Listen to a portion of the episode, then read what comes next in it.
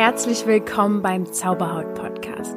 Ich bin Lydia und ich habe mich vor sechs Jahren von meiner Neurodermitis befreit. Nun möchte ich dir Schritt für Schritt zeigen, wie auch du deine Haut heilen kannst. Und denk bitte immer daran, du darfst gesund sein. Namaste und herzlich willkommen zu dieser uh, Wow, wow, wow Folge. Das wird auf jeden Fall eine Folge, ihr könnt euch ganz gemütliches machen. Ihr könnt euch einen Tee nehmen oder einen Kaffee oder was auch immer euch jetzt gut tut. Oder auch, ähm, ich weiß ja gar nicht, was ihr alle so macht, ob ihr dann nebenbei kocht oder Auto fahrt. Auf jeden Fall gibt's hier heute eine proppe Folge. Es geht um ein Riesenthema der Verdauung, des Darms, des Magens und so weiter.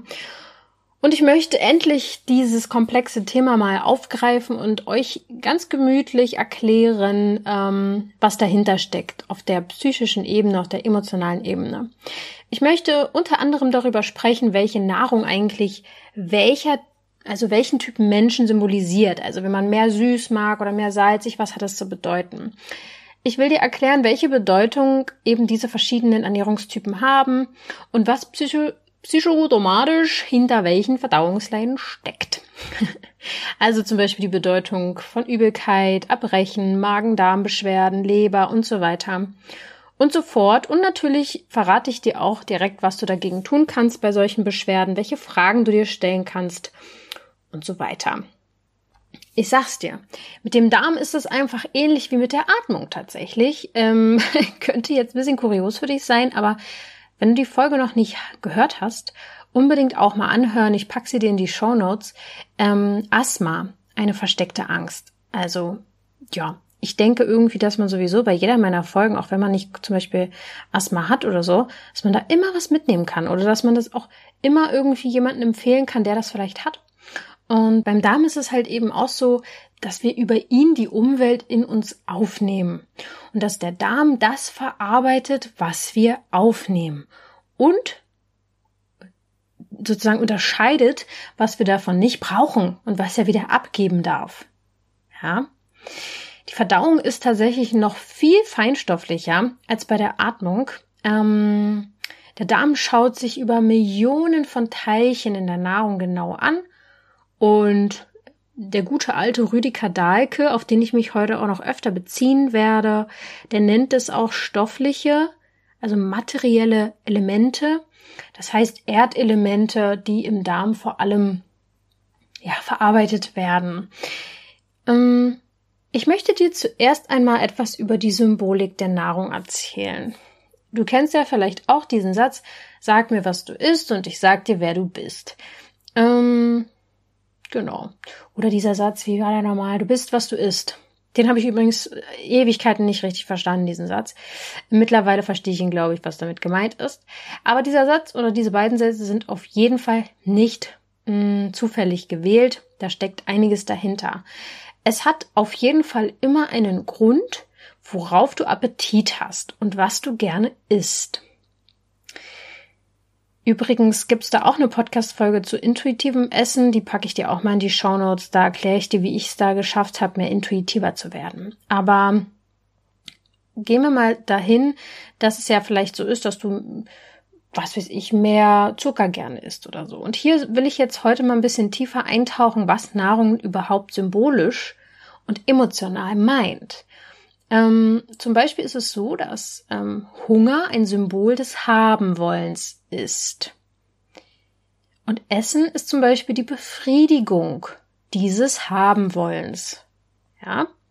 Und bei süßem Essen ist es so, eigentlich ein ziemlich gutes Beispiel ist hier der, der, der Liebeskummer. Es gibt zwei Typen. Einmal, wenn du Liebeskummer hast, dann isst du ganz, ganz viel. Oder du bist der Typ 2, wenn du Liebeskummer hast, dann kannst du gar nichts mehr essen. Und symbolisch bedeutet das folgendes. Bei dem Typ 1, bei dem Typ 1, der nur noch essen kann, wenn er Liebeskummer hat, der hat einfach Hunger nach Liebe. Und, mm, und dieser Hunger will gestillt werden. Und vor allem Liebe wird durch Süßes gestillt. Also der Hunger nach Süßigkeiten wird vor allem dann in diesem Zusammenhang ähm, stärker. Und bei dem zweiten Typen, der ähm, bei Liebeskummer nicht mehr essen kann, zu dem ich übrigens gehöre, ähm, ich hatte nur einmal richtig starken Liebeskummer in meinem Leben. Das war ja wirklich, als wenn einem das Herz einmal irgendwie rausgerissen wurde und dann wurde das auch einmal über den Ozean geworfen und hat eine Weile gedauert, bis es zu mir wiedergefunden hat. Ähm, das war wirklich schrecklich und ich konnte überhaupt nicht essen. Ich konnte zwei Wochen nicht essen und das ist absolut nicht typisch für mich. Ich esse wie ein Scheundrescher und ganz viel und oft und gerne. Ähm, ja, auf jeden Fall, als ich Liebeskummer hatte, konnte ich nichts mehr essen. Und das ist dann so, dass man einfach eine ganz, ganz tiefe Trauer um diese fehlende Liebe hat. Und das ist quasi fast schon wie so eine Resignation dem Leben gegenüber, dass man denkt innerlich, dass es wie so ein unterbewusster Glaubenssatz ist, ach, das hat alles gar keinen Sinn mehr und ich will gar nicht mehr da sein. Und das hat ernsthaft mit deinem Selbstwert was zu tun. Äh, als ich Liebeskummer hatte, war das auch tatsächlich, wann war denn das? Da war ich 19. Das ist jetzt mittlerweile, oh mein Gott, zehn Jahre her. Hilfe. Ähm, ja, genau. Da war ich auf jeden Fall noch sehr abhängig von der Meinung von anderen und habe meinen Selbstwert definitiv über meine Beziehung und andere Dinge ähm, geholt, ja. Also generell ist es so, Liebe und Süßigkeiten gehören auf jeden Fall in diesem Kosmos jetzt, in dem wir uns hier aufhalten, eng zusammen und Heißhunger und auf Süßigkeiten und diese ganzen Naschereien, ähm, das schreiben wir den gleichen Bedeutungen zu. Also zum Beispiel gibt es ja auch sowas wie das süße Mädchen, das wir vernaschen wollen. Also ich will das nicht, aber halt ähm, dieses Vernaschen, jemanden vernaschen wollen. Ähm, diese, diese Naschsucht ist ganz, ganz oft ein Indiz eigentlich dafür, dass ein ganz, ganz tiefer Wunsch nach Liebe vorherrscht. Yes. Und ähm, salziges Essen kommt oft bei Menschen vor, die viel denken und eher intellektuell sind. Das kannst du ja auch mal bei dir in der Umgebung so ein bisschen beobachten, ob das zutrifft. Ähm, Regel, nee, wie sagt man? Ähm, Ausnahmen bestätigen sicher die Regel, aber das ist so, kann man grundsätzlich auf jeden Fall so sagen. Diese Menschen, die Intellektuellen, mögen herzhaftes Essen, die sind auch meistens eher konservativer, weil das Essen konservativer ist ähm, die lieben dann auch geräuchertes und starken Tee oder so einen bitteren Geschmack. Ja, bei scharfem Essen ist es so, das sind Menschen, die auf der Suche nach neuen Reizen sind und die auch neue Eindrücke erleben wollen. Sie lieben die Herausforderung, auch wenn sie manchmal ähm, auch schwer verträglich sind. Ich zum Beispiel kann scharfes Essen überhaupt nicht vertragen. Ähm, ich schmecke dann einfach gar nichts mehr, weil ich halt auch sehr sensibel bin. Und ich glaube, dass ich einfach da dann überreizt bin. Genau. Obwohl ich zum Beispiel ähm, neue Eindrücke ja auch liebe. Aber so erkläre ich mir das bei mir. Mit der Schonkost ist es so, mm, dass die gut ist, vor allem für Menschen, die sich von allen neuen Eindrücken ein bisschen schonen wollen. Also wenn man kein Salz oder wenig Salz, keine Gewürze oder irgendwas in diese Richtung dann mal so eine Art Diät oder ähm, Ernährungsumstellung macht, ähm, dann ist das wirklich gut und vor allem für Menschen eben, die zum Beispiel auch Ängste haben und, und überfordert sind und Dinge nicht richtig verarbeiten und verdauen können. Und Menschen, die das lieben, die sehr, sehr geschont essen, sage ich jetzt mal, kann auf jeden Fall sein, dass die auch ein bisschen Angst haben vor neuen Herausforderungen oder vor Überforderungen. Genau. Jetzt erkläre ich euch, bevor wir zu den Verdauungstrakten kommen. Nein, es gibt nicht mehrere Trakte, Lydia. Es ist ein Verdauungstrakt. Bevor wir da auf jeden Fall zukommen, möchte ich dir die Bedeutung von verschiedenen Ernährungsformen ähm, erklären. Ich habe ja eben schon erwähnt, die Schonkost oder auch so Brei, Brei oder sowas, ähm, wird ja oft bei der Erkrankung vom Darm auch eingesetzt. Also, dass man dann sehr, sehr ungewürzt ist, viele Suppen, Eintöpfe und so weiter besser vertragen kann. Und symbolisch gesehen bedeutet das auch, dass man sich erstmal auf so einen Nullpunkt wieder zurückbringen muss. Also zurück in so eine Undifferenziertheit vielleicht auch, vielleicht sogar der Kindheit zurück, ähm, in dieses, wo man auch Brei gegessen hat, also als Baby, da wieder zurückkommt, da wo wir nicht so viel zerlegen mussten, unterscheiden mussten, unterscheiden können mussten, ja, ähm, und dieses Zerkleinern der Nahrung auch nicht machen mussten. Ähm, da gab es ja keine harte Kost als Baby. Ähm, das, da wird man so ein bisschen zurückgeworfen, aber das ist in manchen Fällen ja auch gut, dass man sich so ein bisschen erstmal wieder, ähm, ja, schont halt einfach, ne? Und bei der harten Kost ist es so, äh, das mögen auch vor allem Menschen, die nach Also ich meine jetzt so was richtig bissfestes, wo es richtig immer knacken und knirschen muss, ja, so richtig rau. Ich stelle mir jetzt richtig so Fleisch vor, was dann so abmacht von irgendwelchen Knochen und keine Ahnung was. Ähm, das sind oft tatsächlich auch Menschen, die viel nach Problemen suchen. Also sie brauchen immer Bissfestes in der Mahlzeit und das symbolisiert auch so ein bisschen diese Angst vor Liebe und Zärtlichkeit. Da ist so einfach auch so ein bisschen mehr Härte in dieser Person. Die finden es vielleicht sogar schwierig, Liebe anzunehmen. Was auch ganz spannend ist, Menschen, die keine Kerne mögen, das sind manchmal auch Menschen, die Probleme vielleicht auch scheuen, also die den wahren Kern des Problems nicht herausfinden wollen. Bitte legt jetzt hier nicht alles auf die Goldwaage. Nehmt euch das heraus, wo ihr jetzt einen Bezug zu findet oder wo ihr einen kleinen, einen kleinen oder großen erleuchtenden Moment habt. Ähm, ich zum Beispiel mag Kern jetzt auch nicht so unbedingt und würde schon sagen, dass ich Problemen ähm, auf die Spur kommen möchte. Aber ich denke, ich habe auch hier und da blinde Flecken. Und ich muss auch sagen, ich habe mit dem Alter immer weniger Probleme mit so blöden Kernen. Also es ist mir eigentlich wurscht mittlerweile. Äh, ich spuck die dann aber auch aus. Es könnte aber auch damit zu tun haben, dass man früher so einen komischen Quatsch erzählt bekommen hat, dass dann irgendwie ein Apfelbaum in einem wächst, wenn man so einen Kern vom Apfel mit isst oder sowas. Ähm, was auch immer man da alles mal so mitbekommen hat. Kommen wir zu den Symptomen der Verdauungsbeschwerden. Ich möchte jetzt so verschiedene Verdauungsbeschwerden aufdröseln, was die für eine psychosomatischen, was die für einen Hintergrund haben. Ja. Also, Übelkeit. Übelkeit ist ein Symbol für etwas, das wir nicht haben wollen. Und deswegen liegt es uns auch schwer im Magen, wie so ein Stein im Magen. Ja? Und dieser Stein oder auch Kern, wie wir ja eben schon gelernt haben, ist quasi das Symbol für ein Problem. Und das liegt dir schwer im Magen. Und das ist wirklich, ähm, das heißt, es ist wirklich abhängig von einer psychischen Situation.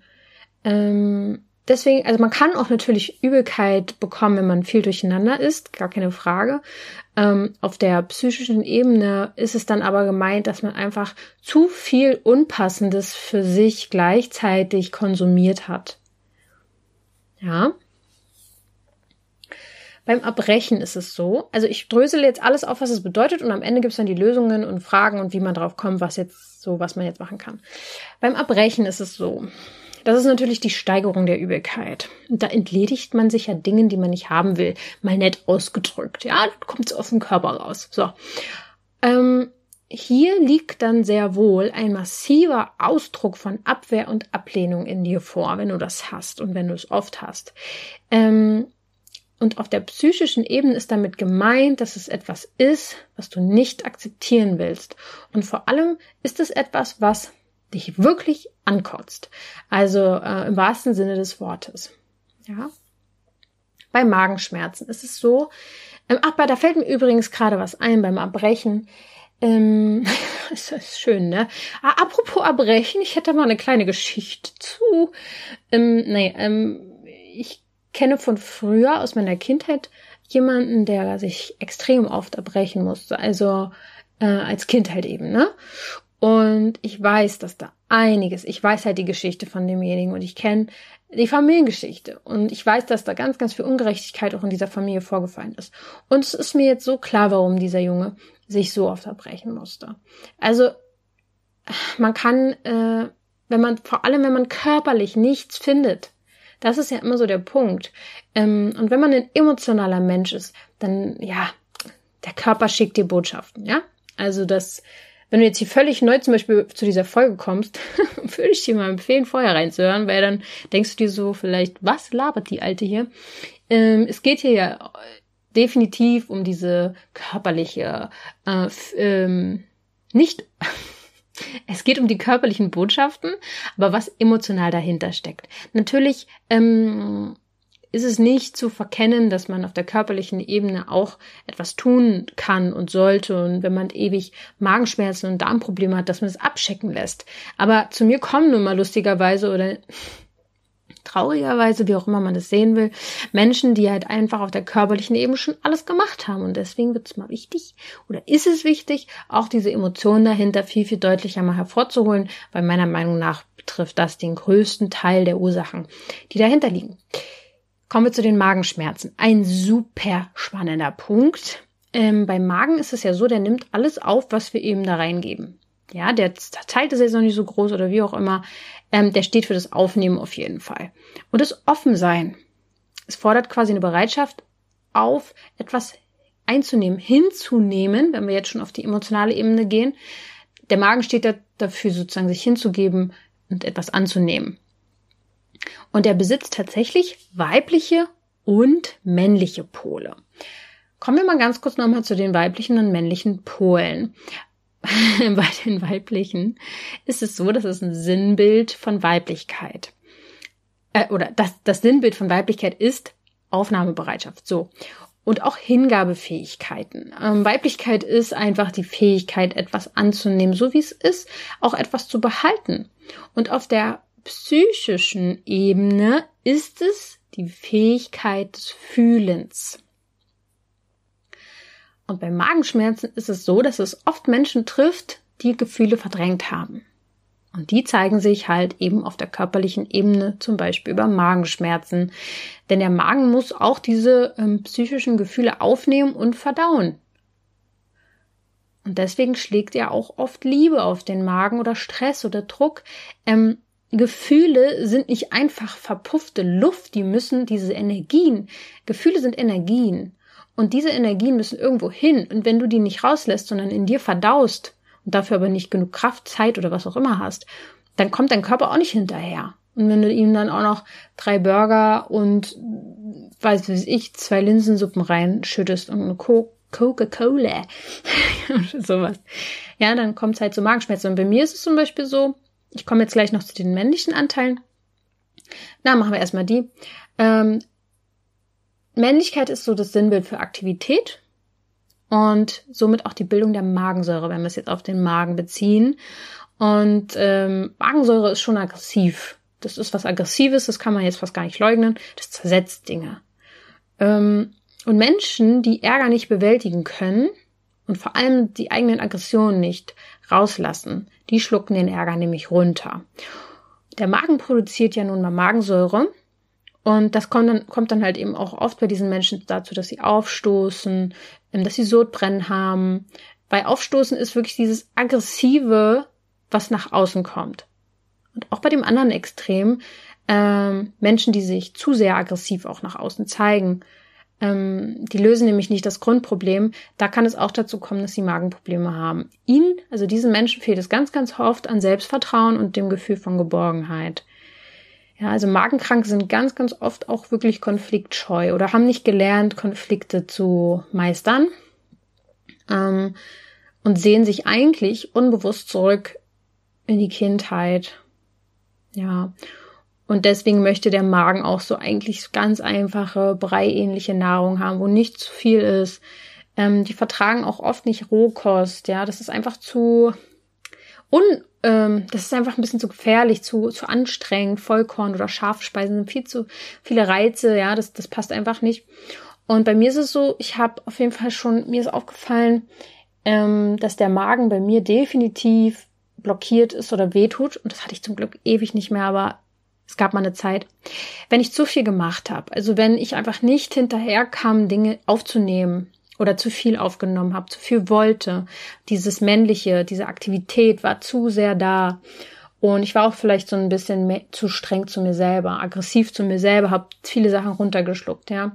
Da fiel mir das auf jeden Fall auf, war das immer sehr, sehr blockiert.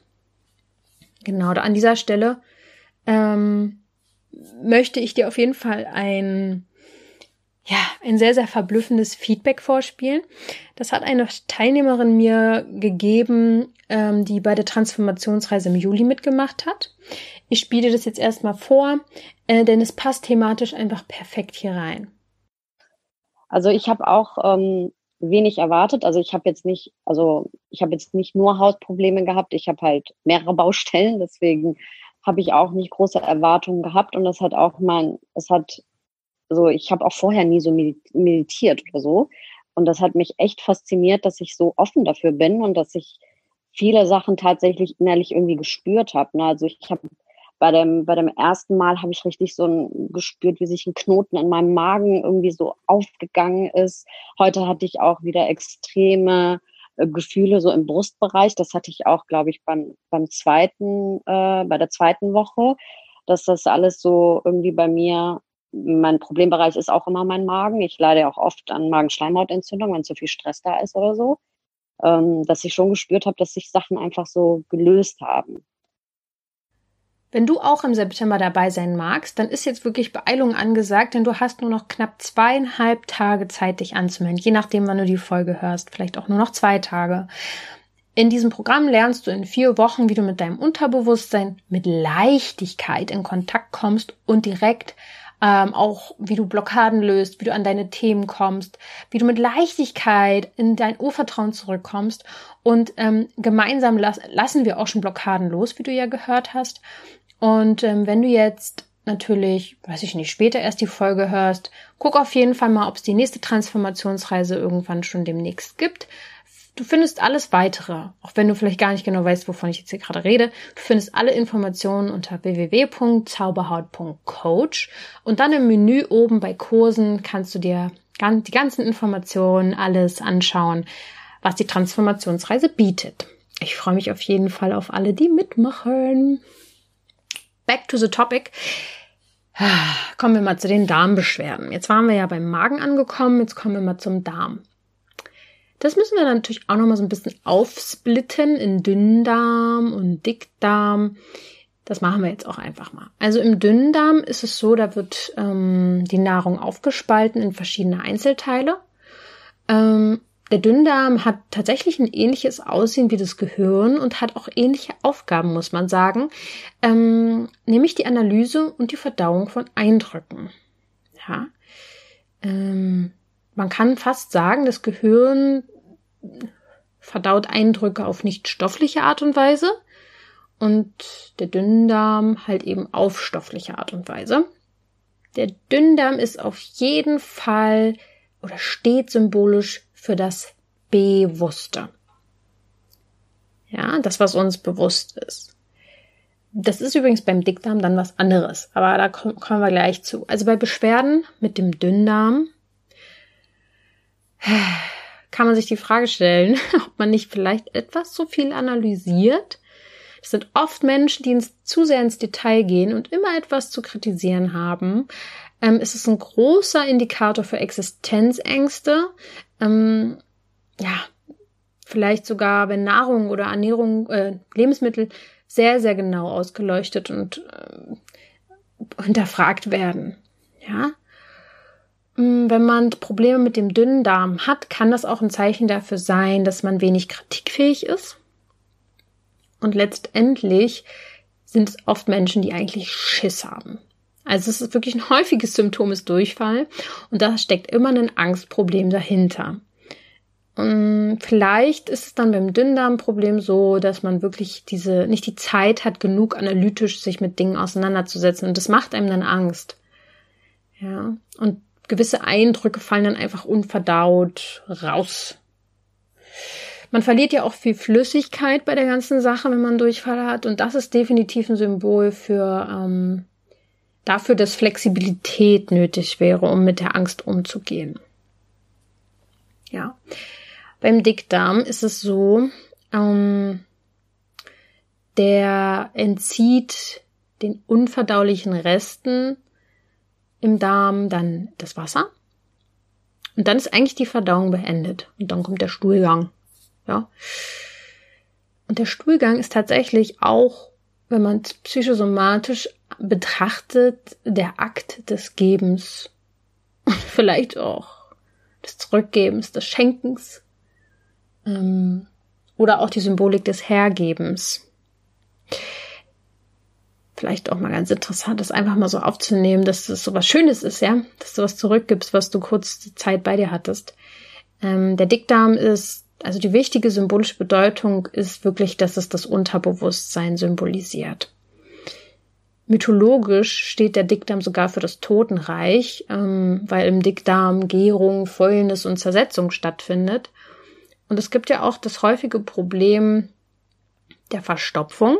Und das bedeutet dann definitiv, dass man etwas nicht hergeben will.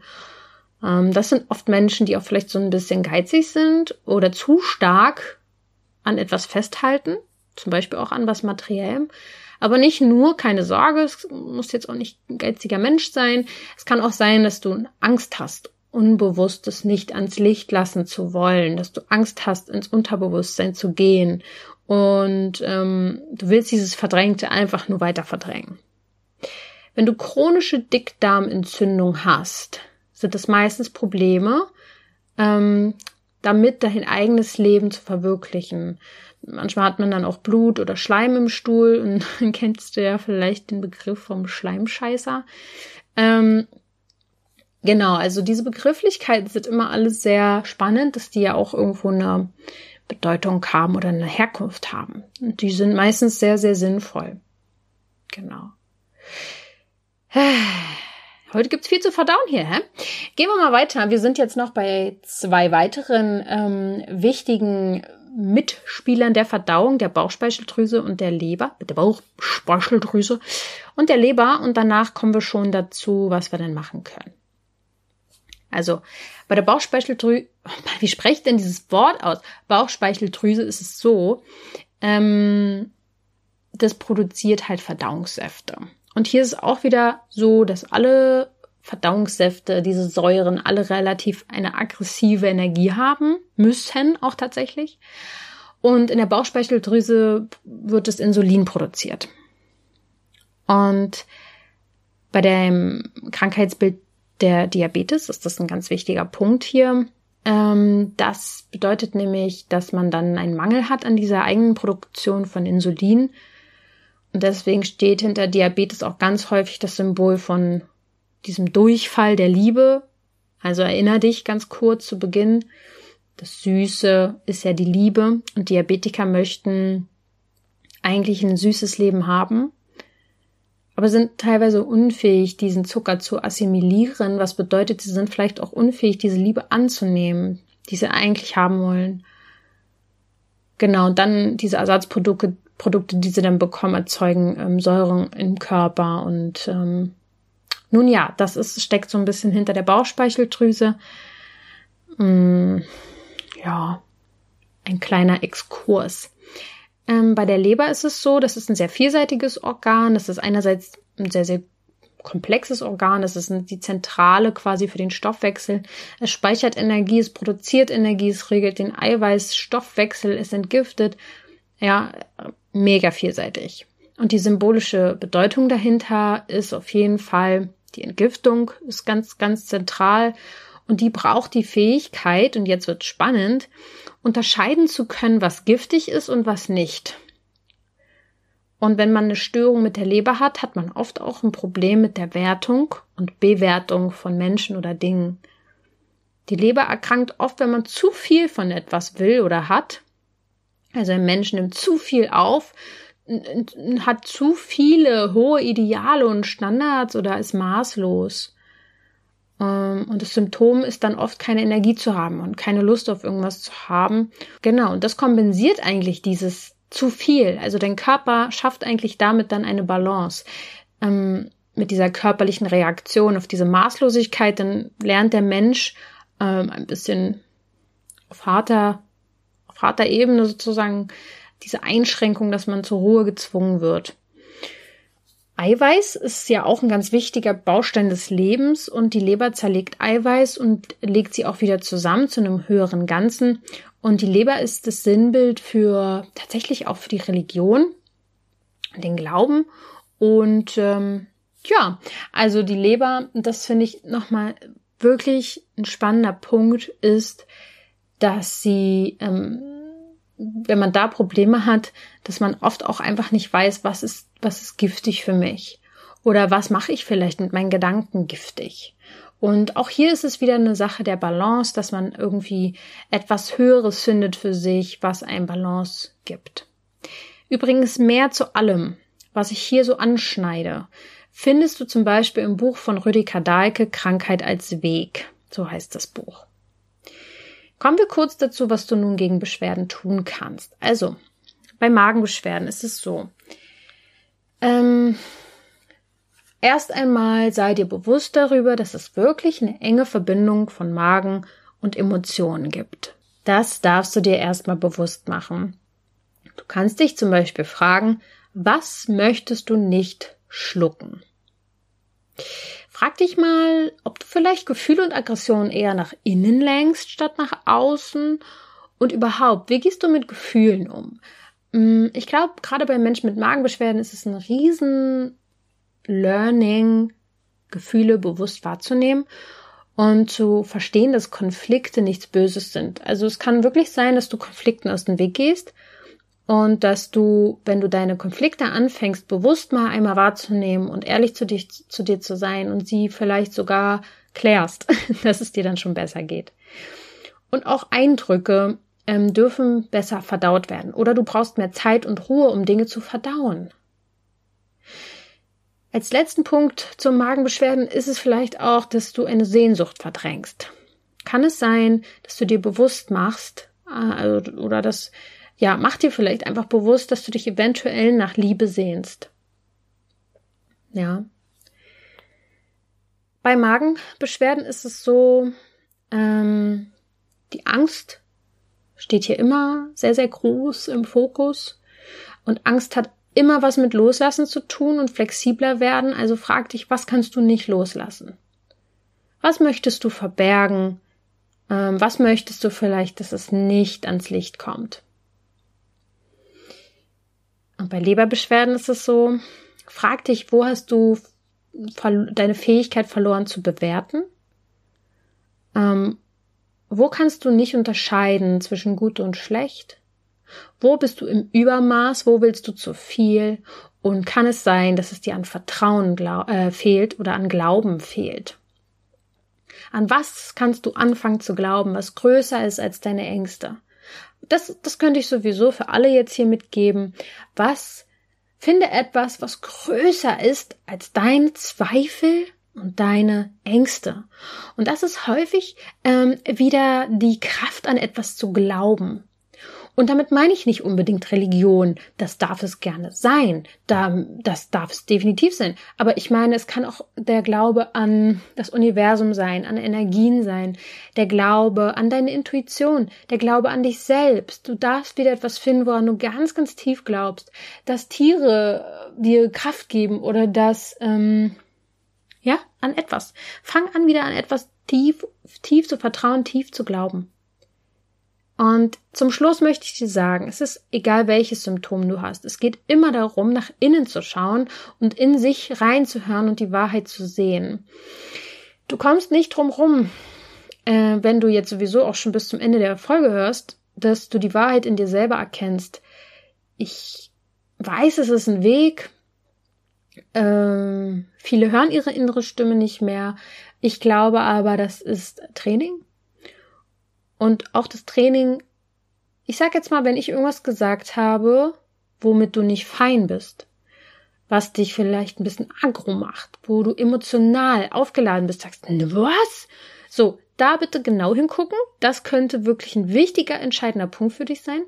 Wenn du aber anfängst, klar zuzuhören und zu merken, nee, das ist jetzt nicht meins, ja, doch, da höre ich. Das finde ich wichtig jetzt für mich. Wenn du das so in einem, ähm, in so einer Klarheit mh, mm, weißt, dann kannst du auch, mh, mm, es geht nämlich letztendlich eigentlich darum, dass du dir viel mehr, mehr noch viel mehr vertraust als mir eigentlich. Ja, dass, ähm, dass die, die wirkliche Wahrheit deine ist, die du dir machst. Aber es ist halt ein schmaler Grad zwischen ähm, sich belügen ähm, und in sich die wirkliche Wahrheit finden. Das ist ein Training. Das ist Training, da, da kann ich dir leider auch nicht richtig helfen aber auf der anderen Seite wahrscheinlich auch schon, denn ich stelle dir ja schon die richtigen Fragen und du kannst ja auch meditieren und, und mehr ins Gefühl kommen. Aber es gibt auch Techniken, wie du mehr wieder in diese Klarheit und in die Sicherheit kommst, zum Beispiel auch bei Verdauungsbeschwerden oder anderen Symptomen, dass sie weggehen. Und das ist die Transformationsreise. Ich erinnere dich noch mal kurz daran. Ich habe vorhin schon kurz das Feedback eingespielt. Das Bewusstsein und das Unterbewusstsein liegen auch in deiner Verdauung. Und egal, ob du Verdauungsbeschwerden hast, Hautprobleme hast, Ängste hast, andere Probleme hast, wenn du gerne möchtest, dass Blockaden gelöst werden, zeige ich dir gerne, wie es geht. Du kannst dich jetzt noch anmelden. bis zum 1.9. Ähm, 23.59 Uhr oder so, also ne, kurz vor 0 Uhr. Und ähm, dann geht die nächste Runde am 2.9. los. Ich freue mich über jeden, der mitmacht. Ich freue mich über dein Feedback. Gerne bei Instagram, lydia.zauberhaut. Schreib mir was zu der Folge, was hat dir gefallen. Ich poste jede, zu jeder Folge einen Post und stelle auch nochmal Fragen. Wir können dann drunter ähm, nicht diskutieren, sondern uns austauschen darüber, wenn du noch Fragen vielleicht auch hast. Ich freue mich über deine Anteilnahme und wünsche dir jetzt einen ganz, ganz tollen Tag. Nimm dir Zeit zu verdauen. Nimm dir Zeit zu verdauen und glaub daran, du darfst gesund sein.